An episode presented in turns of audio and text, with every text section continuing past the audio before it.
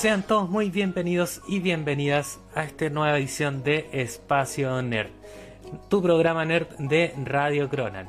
El día de hoy, como siempre, tendremos todas las noticias que nos competen del mundo del cine y del mundo de las series, también todas tus noticias de los videojuegos. También tendremos nuestra sección de retro reseña. El día de hoy vamos a analizar muy profundamente, espero que la escuches, la película Pulp Fiction, que se llama en español o en Latinoamérica Tiempos Violentos, esa película de Quentin Tarantino que es considerada por muchos como una obra maestra. Queda aquí en Espacio Nerd y podrás escuchar su reseña. También tendremos nuevos spin-offs de Juego de Tronos, La Casa del Dragón y más adelante también las claves del mal final de Juego de Tronos.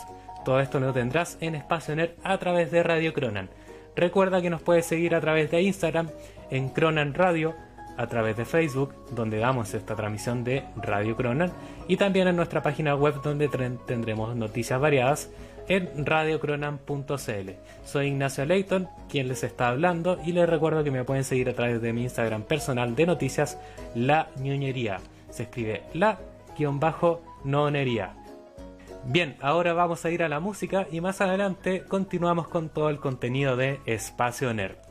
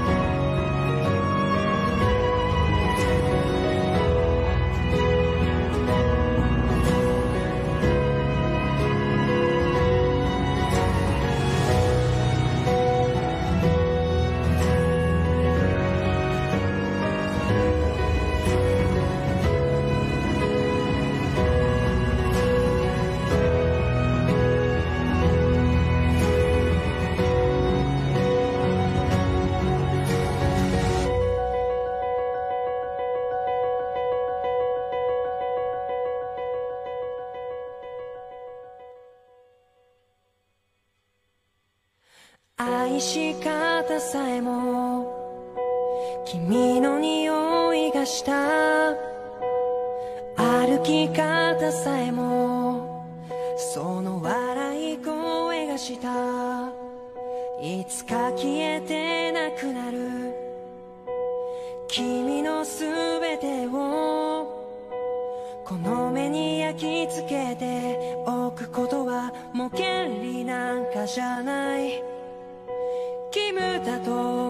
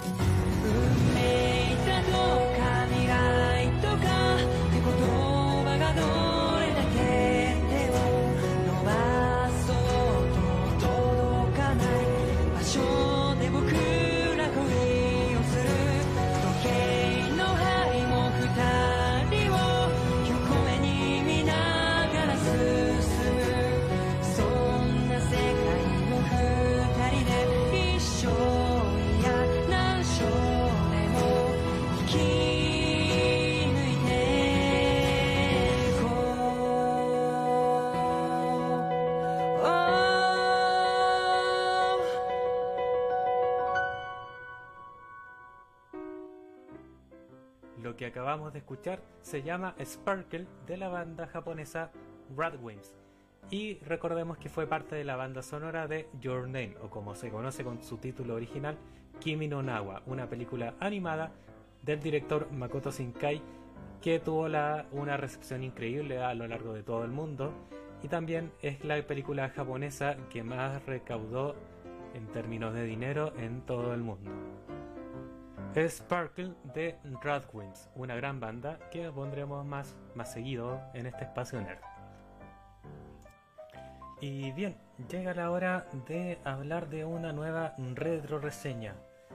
El día de hoy vamos a analizar, y si no la has visto aún, te vamos a dar razones para ver Pulp Fiction, la película de 1994, dirigida y también escrita por el gran Quentin Tarantino.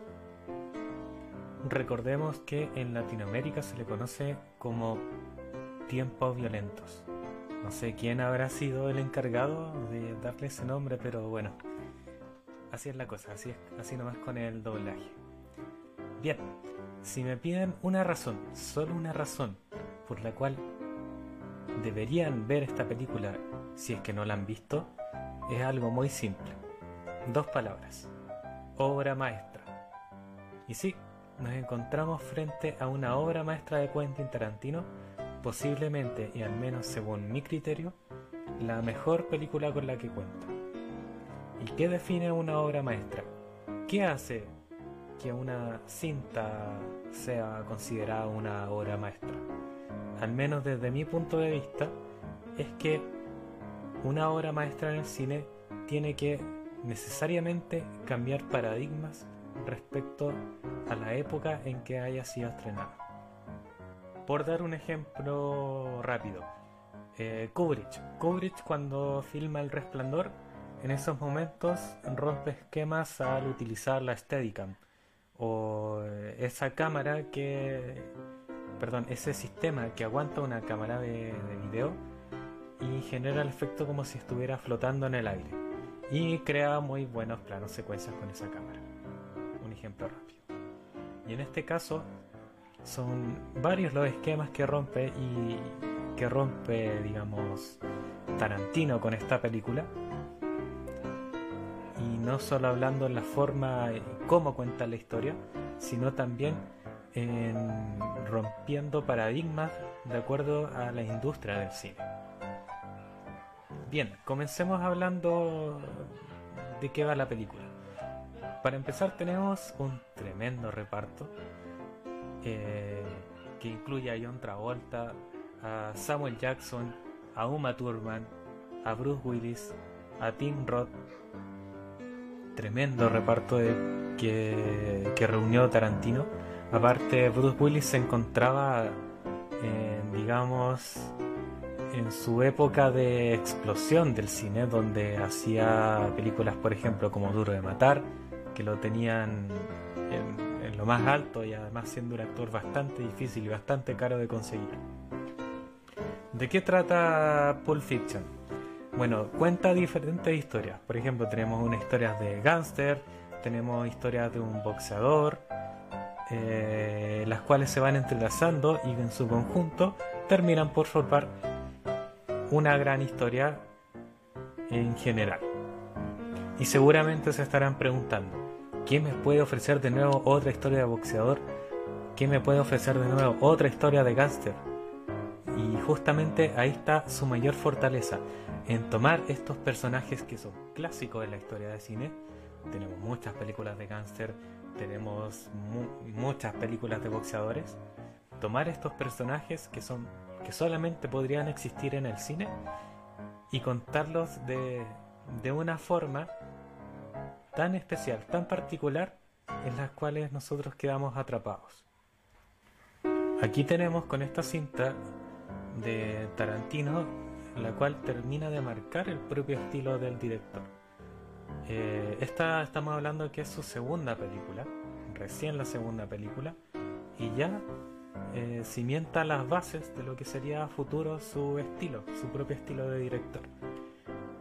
Por esta época, eh, la idea de, generar esta cinta nació por parte, bueno, de Tarantino, pero quería estrenar varios cortometrajes. Sin embargo, surgió la idea de por qué no hacemos todo esto en una misma película y los vamos contando desde diferentes lugares o puntos de vista. Algo muy importante que definió la forma en que fue filmada esta película fue el tema del presupuesto. En un comienzo todo fue muy, muy difícil para conseguir. Eh, Tarantino recurrió a varias productoras y le rechazaron esta película. No le tenían ninguna fe.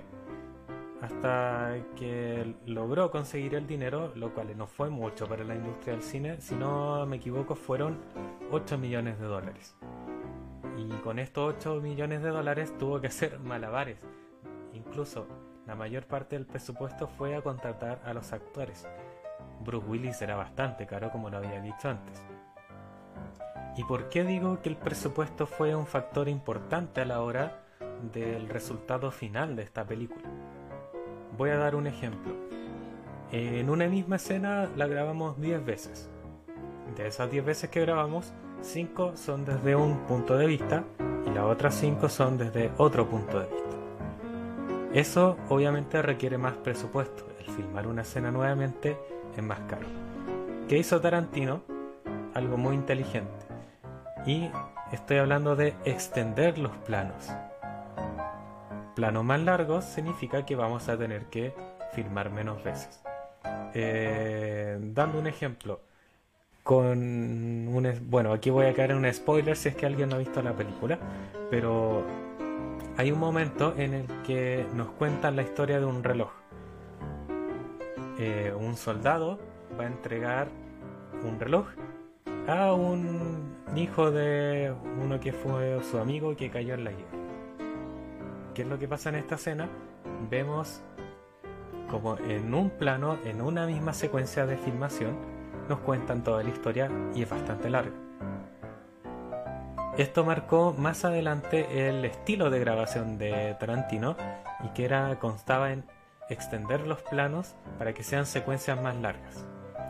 Si bien no es un solo plano secuencia como vimos por ejemplo en Birdman o en 1917, eh, sí resultan ser más largos de lo habitual y esto se ve más adelante en las siguientes películas de Tarantino.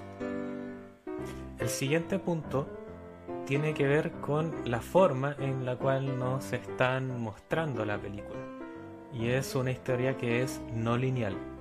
Es decir, que, por ejemplo, nos parten contando lo que pasó después y después nos cuentan el principio de lo que pasó. ¿Ya? Esto dio pie a que muchos directores de cine independiente siguieran esta idea.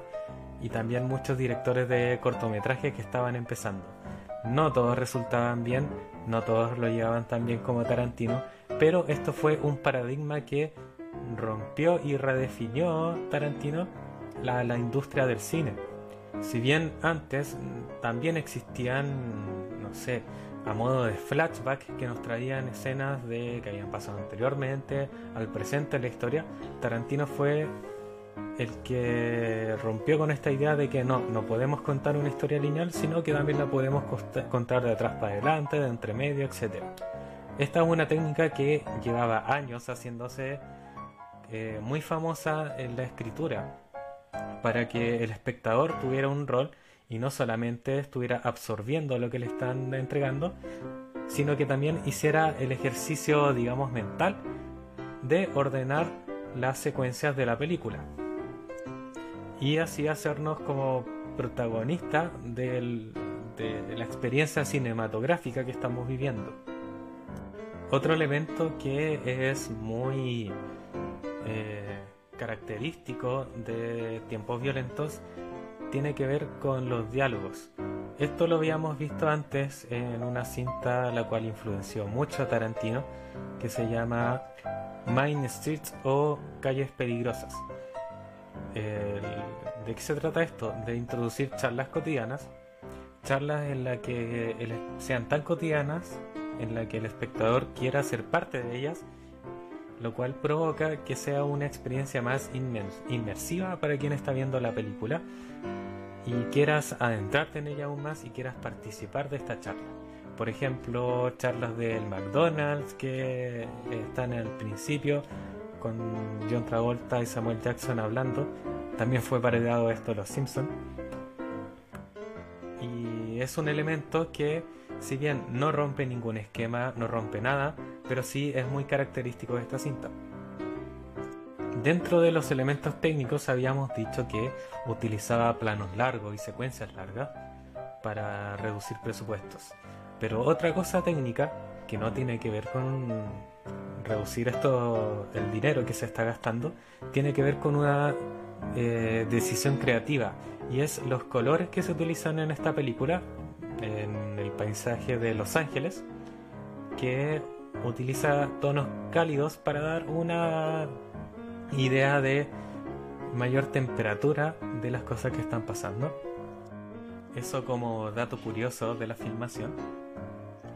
Y también eh, otro elemento importante, que es que las historias están construidas a partir de MacGuffin.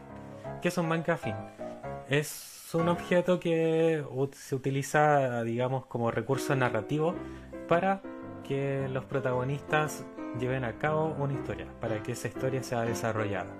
Los MacGuffin que se utilizan son, por ejemplo, el maletín, que nunca sabemos qué es lo que contiene, o el reloj, que cual, el cual motiva la realización de, este, de la historia, al desarrollo de la historia del boxeador, pero que en este caso tiene un giro narrativo. Y quiero andar en ahondar más en este punto, porque eh, a nivel de guion también esta película rompe esquemas y digamos genera un nuevo paradigma que es muy y requete contra utilizado en el cine hasta el día de hoy, que tiene que ver con cambiar el objetivo al medio de una historia.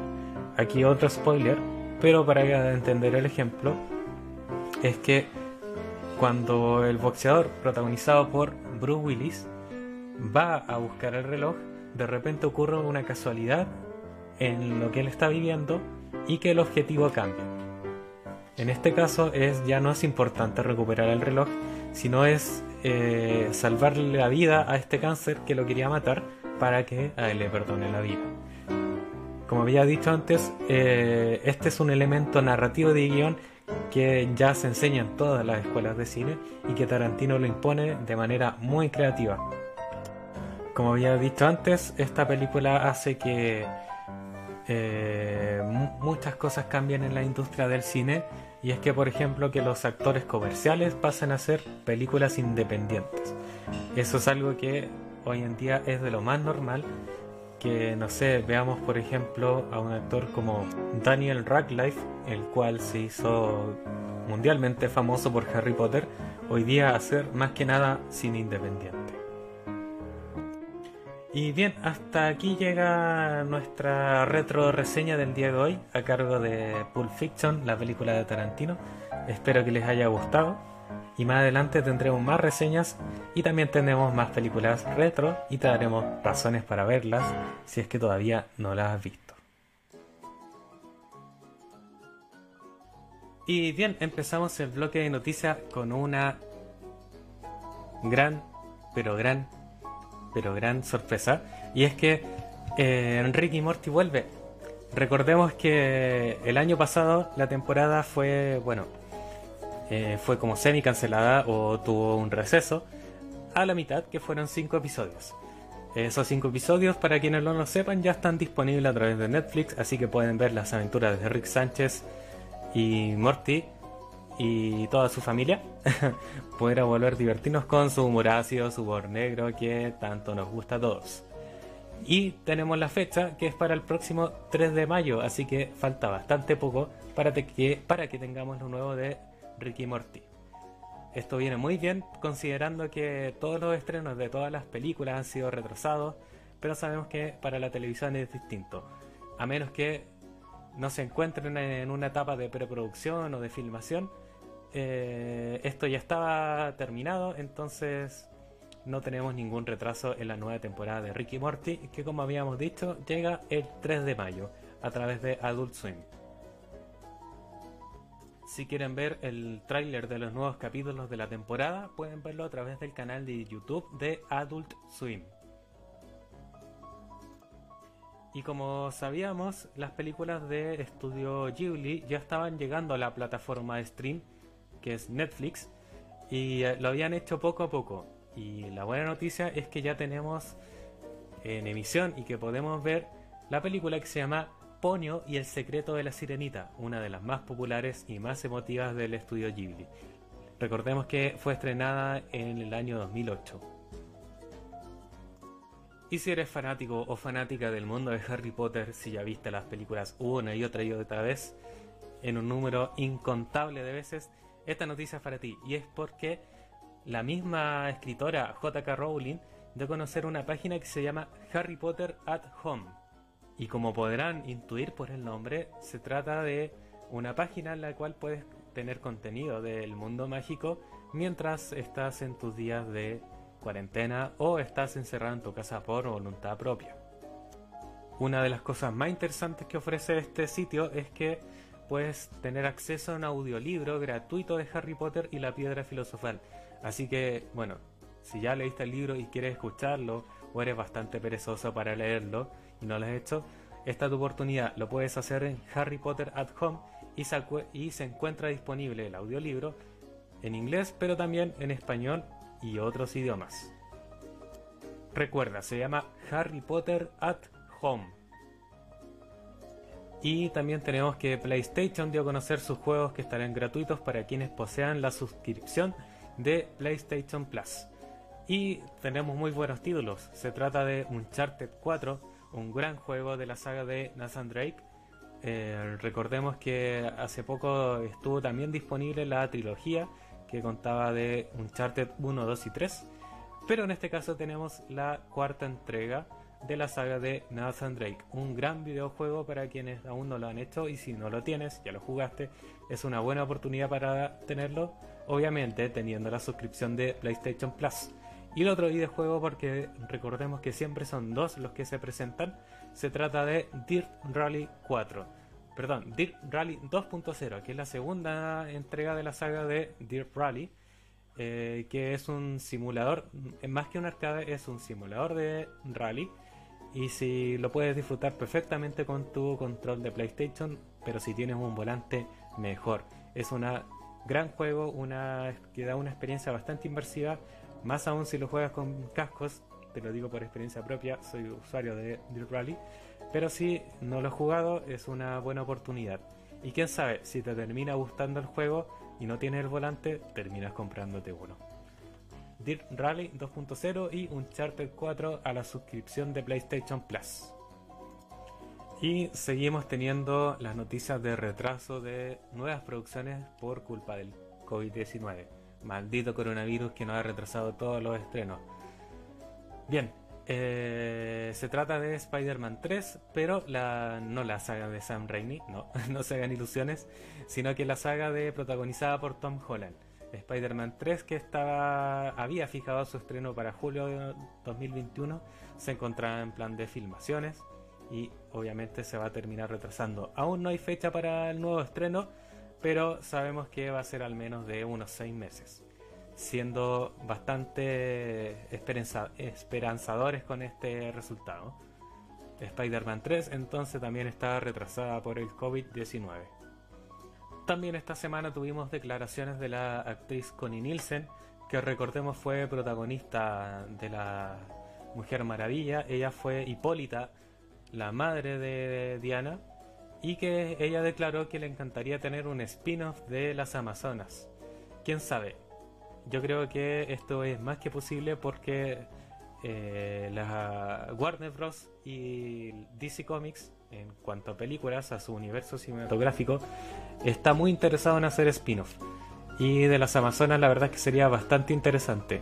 A mí personalmente me encantaría verlo porque tendríamos a personajes como los dioses, tendríamos a Zeus, tendríamos a Ares, eh, Ares en sus comienzos, porque ya lo tuvimos en Wonder Woman, tendríamos a Poseidón y a todos los dioses griegos y sería bastante interesante de ver. Así con Connie Nielsen que queda su spin-off de las Amazonas en la Mujer Maravilla. Y seguimos con las declaraciones de actores, y en este caso son las de Josh Brolin, el actor que se hizo mundialmente conocido últimamente por interpretar a Thanos, pero en este caso y en el papel que nos compete es el de Cable. Y es que el actor dio a conocer que le encantaría volver a interpretar al personaje y volver a aparecer en el universo de Deadpool o en el universo de UCM, perdón, cinematográfico de Marvel Studios, que están los Vengadores y todos ellos. Encantaría atravesar una dimensión para llegar con su personaje Cable, a pesar de que ya lo vimos como Thanos. Interesante, ¿ah? Bien interesante. Y bueno, hasta aquí el resumen de noticias de esta semana, Noticias Nerd, que escuchaste en Espacio Nerd a través de radiocronan.cl. Recordamos que nos pueden seguir en redes sociales a través de Instagram y Facebook por Radio Cronan. También estamos en Twitter. Y a mí personalmente me puedes seguir en el Instagram personal de La ñoñería. La guion bajo nonería que puedes ver aquí mismo en el banner que tenemos a través de Facebook de La ñoñería.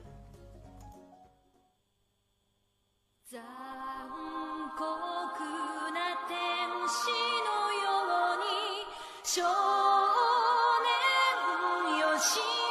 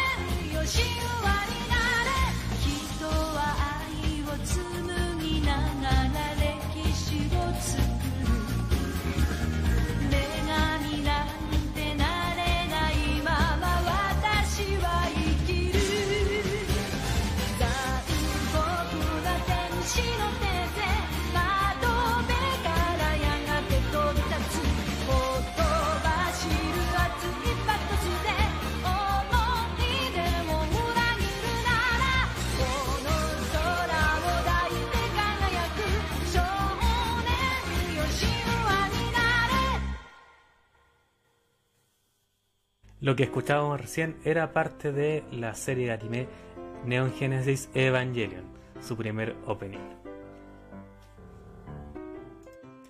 Hoy toca hablar acerca de The House of the Dragon, el nuevo spin-off del mundo de Juego de Tronos que también será creado por HBO. Y no podemos empezar hablando sin antes contar un poco de cómo salió todo este tema de los spin-offs de Juego de Tronos. Bien, por ahí por el año 2016 o 2017, no recuerdo bien, se habló acerca de crear nuevas, nuevas series a partir de este universo.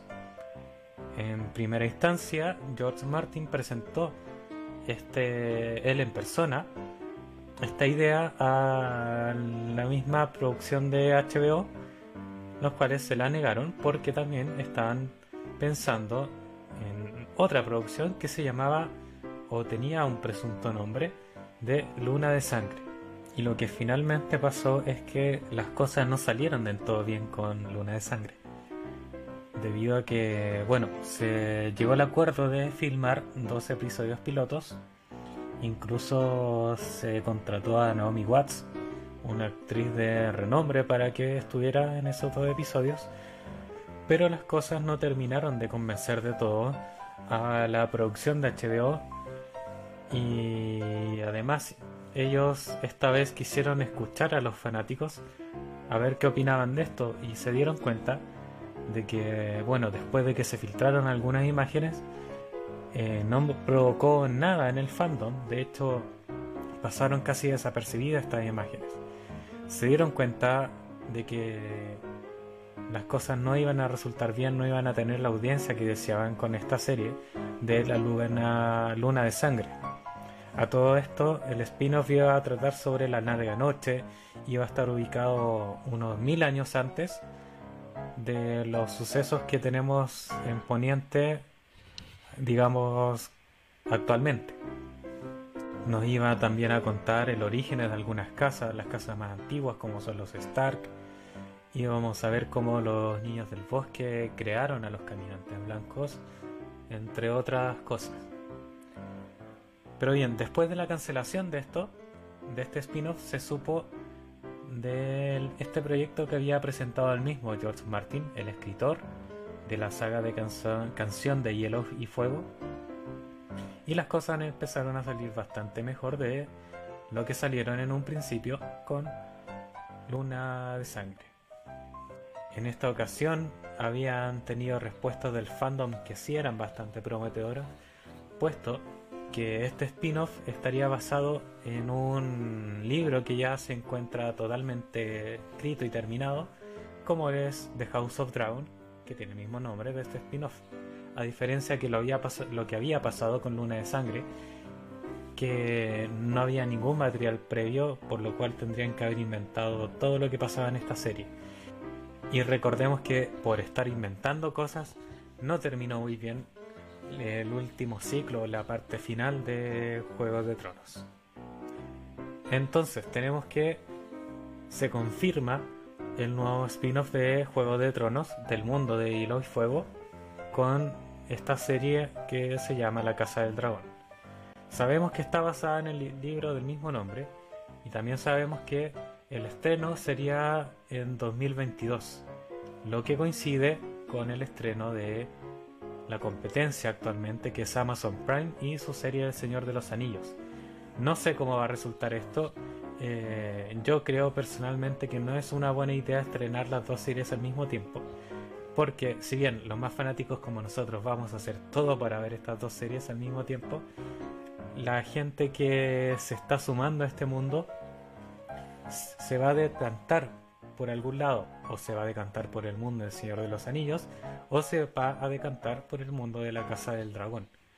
Así que esperemos que no se estrenen al mismo tiempo, tanto que porque esto no va a ser ni bueno ni para los fans, ni tampoco como para las empresas, HBO y Amazon, porque no van a tener la audiencia que necesitan o la audiencia que podrían tener.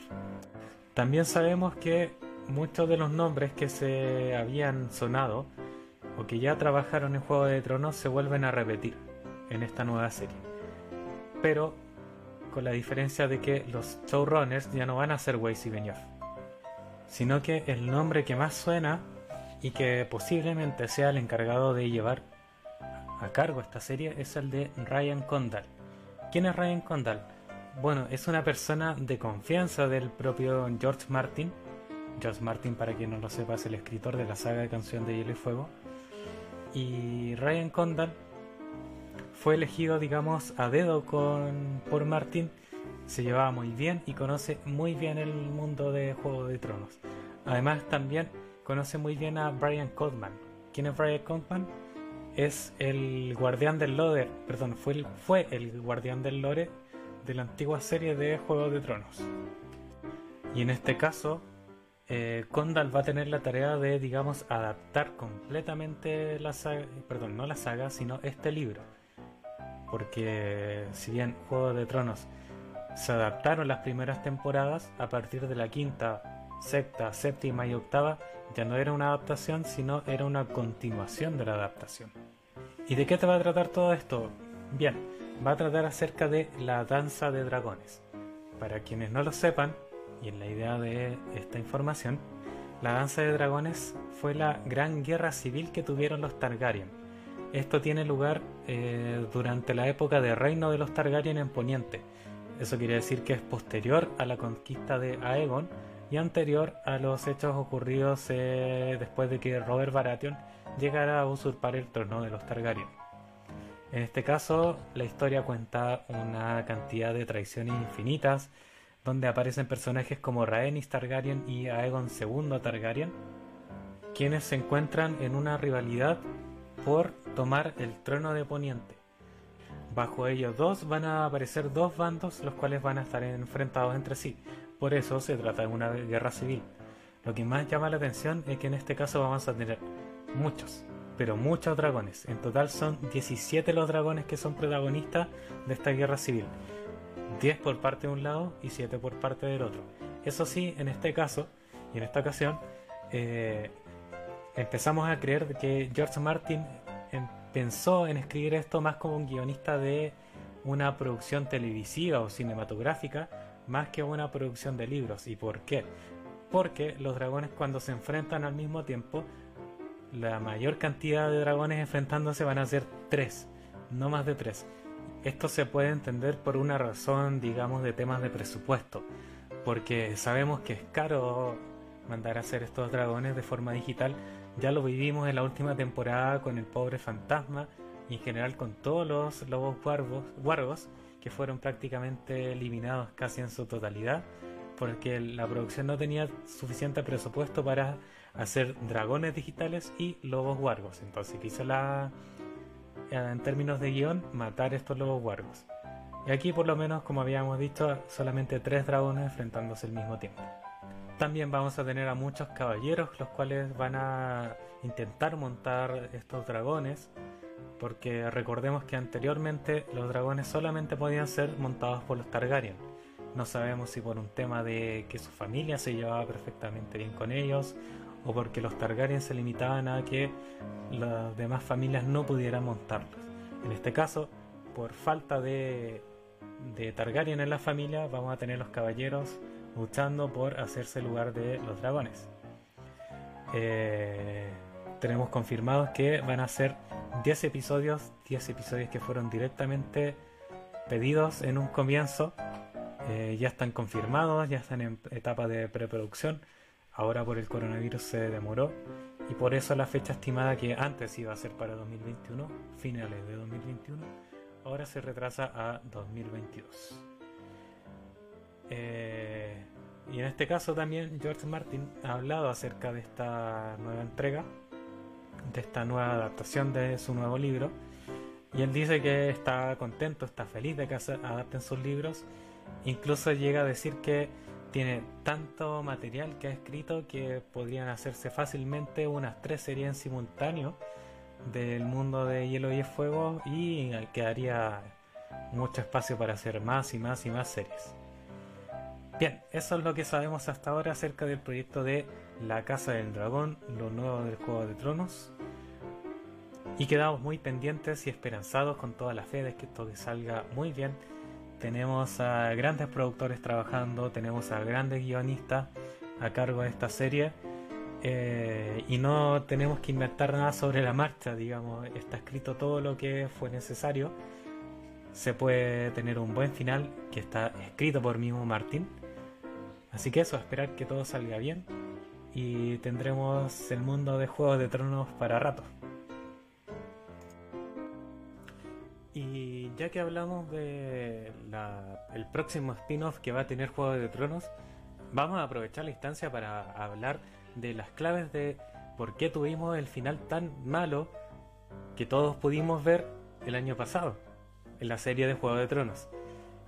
Y son distintas claves, si bien no es una sola, como pasa también con los accidentes, no es solamente una causa, sino es un manojo de, una, de varias causas y que se termina formando una bola de nieve, la cual nos hace que tengamos los malos resultados que tuvimos. Y vamos a empezar por lo evidente, y es que el libro aún no estaba terminado, o más bien la saga del libro aún no estaba terminada. Falta que George Martin se ponga las pilas escribiendo y nos saque Vientos de invierno y después nos saque Sueños de primavera, que son los dos libros que aún faltan por terminar. Y claro, esto no es una excusa como tal, porque los libros tomaron, perdón, la serie tomó un camino muy distinto a lo que fueron los libros. En los libros aparecen muchas tramas, muchos personajes que aún siguen vivos y que posiblemente ya no van a seguir vivos y que en la serie fueron asesinados, los dieron de baja y no se puede terminar con las mismas claves que se puede terminar los libros. En este caso tenían una tarea bastante difícil al tomar el camino que decidieron tomar a partir de la quinta temporada, que ya se terminó por desviar completamente de los libros. Y en este sentido son muchas las cosas que te tienes que tomar en serio para continuar esta serie y para poder terminarla.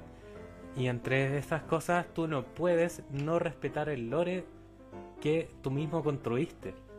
Digamos que hay cosas que se contradicen solas en la serie y, que no tienen ningún sentido y que están hechas solamente para sorprender.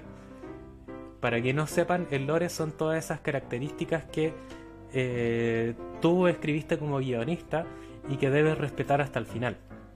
Por ejemplo, algo muy simple. El final que todos conocemos. Bran terminó siendo el rey de Poniente. Pero antes, en temporadas anteriores, de hecho me parece que la temporada anterior, sí, fue la temporada 7, en el, le preguntaron a Bran si quería ser el Lord de Invernalia porque él le correspondía la sucesión de, eh, de reyes. Porque correspondía a él, era el, el último heredero hombre vivo de los Stark, por lo tanto le correspondía ser el Lord de Invernalia y no Sansa, como lo terminó siendo. ¿Y qué responde Bran? Bran dice, yo no puedo ser rey de nada, porque soy el cuervo de tres ojos. Que terminó pasando, se contradice sola la serie, solo el guion, y terminan diciendo, no, Bran va a ser el rey roto porque él conoce las historias de todos. Tú no puedes contradecir tu propio lore. Y esto es algo que esperemos que la Casa del Dragón, el nuevo spin-off, se, se mantenga fiel a su propio lore y no se contradiga a sí mismo. Otro ejemplo, el príncipe que fue prometido. Las profecías en los libros son algo sagrado y por algo son tan buenos porque se respeta su propio lore.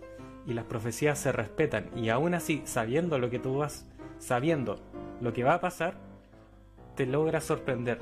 Pero en este caso, los guionistas nos quisieron sorprender y no nos dieron esa batalla tan esperada entre Jon Snow, Jon Nieve y el Rey de la Noche.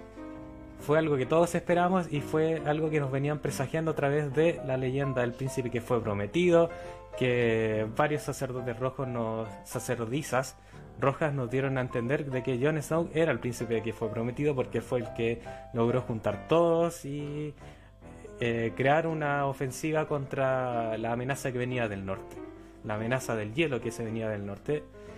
Y en este caso, nunca nos dieron a conocer esto.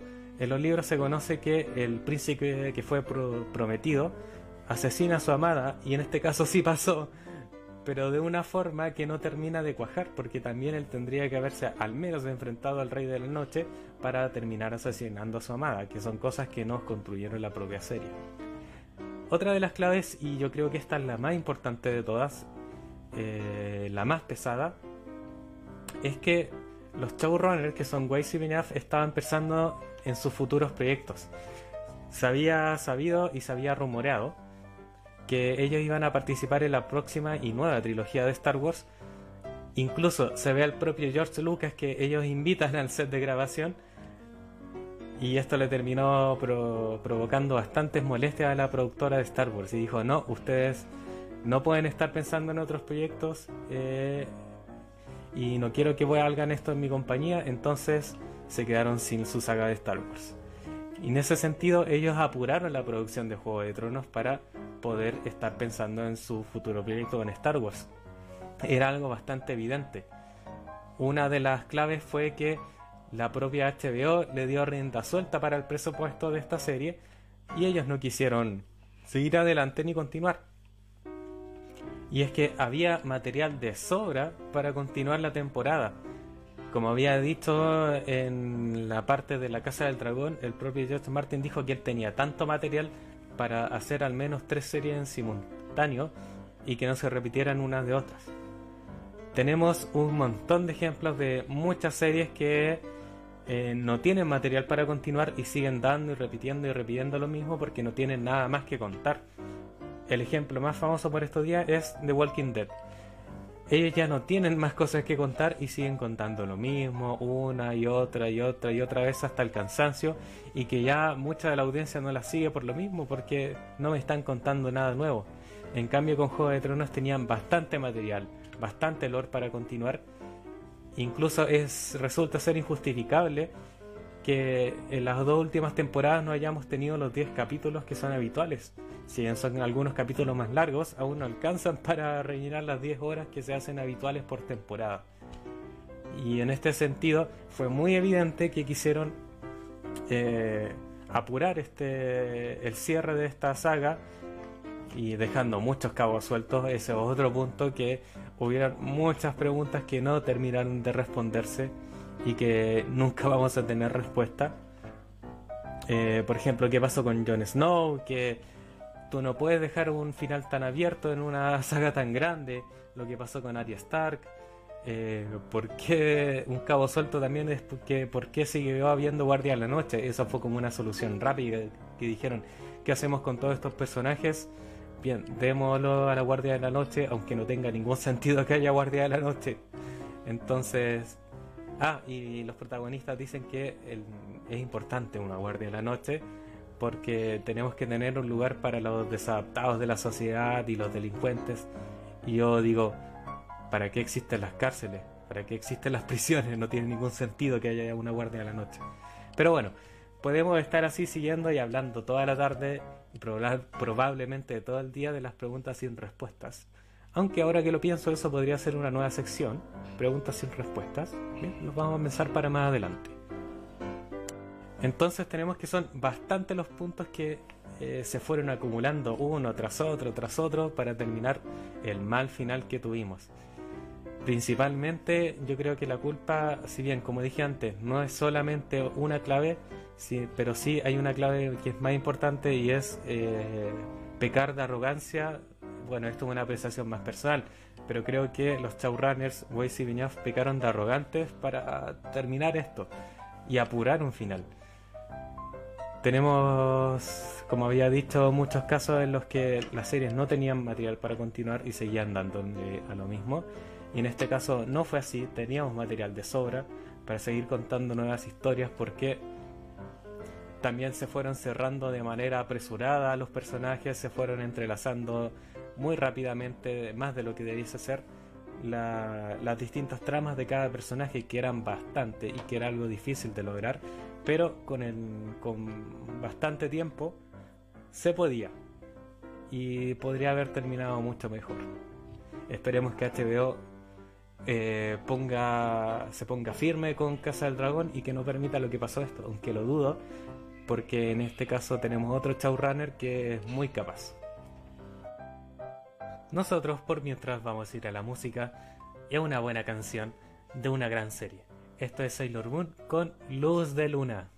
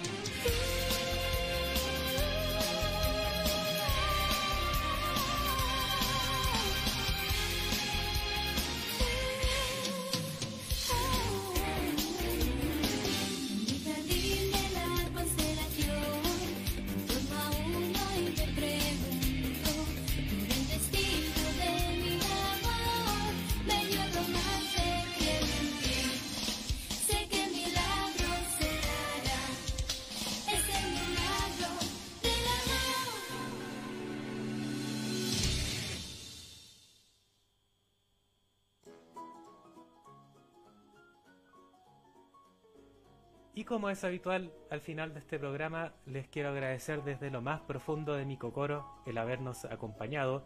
Si yo siempre pienso que si llegamos a una o dos personas, el trabajo está hecho.